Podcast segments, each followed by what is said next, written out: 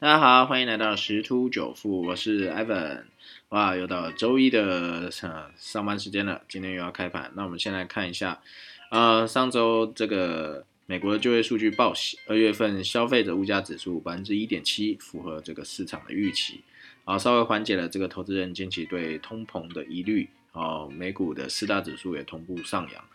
那加权指数也是连续四开高走高啊。周五在啊台积电、联发科、世界先进半导体全指股带动之下，哦收红，周线也是收一个中红。好，那再就是最近的这个美债殖利率，呃，一直是一个很热的一个话题哦。好，但是目前这个有一个彭博资讯专栏啊，它是这样，这个美债值利率上升还不足为虑。好，为什么这样说嘞？好，虽然说最近这个。十殖利率上周啊是收在一点六二五，是一年多以来的一个高点，也比去年八月时的这个百分之零点五一上升了大概两倍左右。但是因为这个偿债利率跟各州企业家庭的举债成本息息相关，所以说如果殖利率维持续的去上升了，可能让这个经济复苏态势负重。但是他们强调的是，现在距离这种情况还很远啊？为什么？因为美债殖利率之所以上升，是因为市场。体认到这个经济复苏的现实，好，换句话说就是，殖利率已经没有停留在经济危机时的低点，好，没有任何理由去停在当时那个时候一个低点啊。证据就是在上周，美国财政部大举标售三年、十年、三十年期的公债的时候，过程是相当顺利的，好，尤其是三年期公债竞标最热，认购率是二点三八倍哦，好，所以等于是说是有点类似超额认购的概念哈。那只略低于过去五年的平均水准二点四六倍，三十年期公债认购率也是达到二点二八倍，与五年平均的二点三二倍差不多。所以在这个标售的情况显示，市场似乎认为经济快速成长足以让这个财政赤字在短期内缩小。好，所以多项数据显示啊，美国家庭的平均财务情况良好。那 FED 的报告也在说，去年第四季全美家庭净值增加是六点九兆美元，百分之五点六到一百三十点二兆美元哦。好，所以说这样子的话，其实看起来是还好。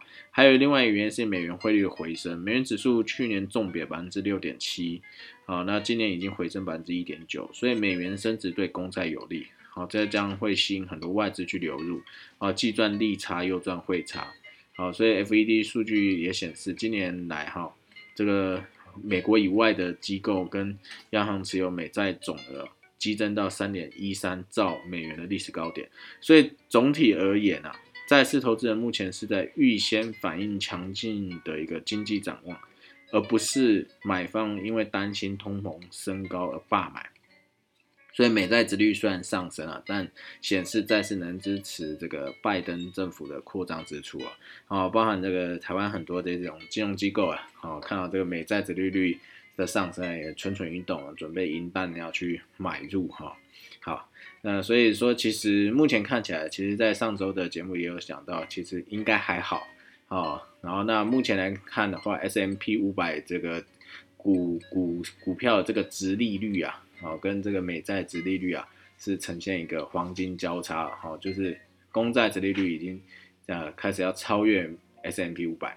那当然，其实这个另外一个解读就是 S M P 五百股价是相对来的高了，所以造成它值利率下降。好，但也有另外一个解读，就是因为之前的受到疫情影响，所以这个呃呃盈余啊是没有那么好，所以当然配股配息的部分就会比较差一点。好，那再就是比特币在呃。攻破了六万哈，然后特斯拉在去年呃就年报的时候公布，他要买这个十五亿美元的这个比特币啊，所以这一个半月账面获利就十二亿美元哦，相当盖了一座车那个车厂啊制造厂。啊，这个是非常的厉害。那这个当然，加密货币目前啊，礼拜六的内容有讲啊，可能稍作休息之后，还会继续在往上攻。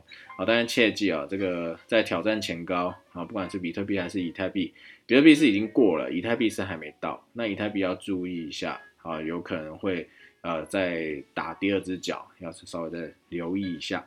好，那我们再回到台湾的部分，那台积电周三会出席啊，所以这个万六。好，它是保卫关键。不过目前外资对于这个台积电除息的这个部分是正面看待了。好，那技术面上，台股目前站回月线了，盘中有一度创出本月高点一六二九八啊点零三，短线上多方已经掌握主动权啊。那只要美国纳斯达克跟非办这一块啊，不要一直被这个呃公债利率的波动所影响啊，有止跌，电子类股就有可能没有后顾之忧，那大盘就可能去继续往上。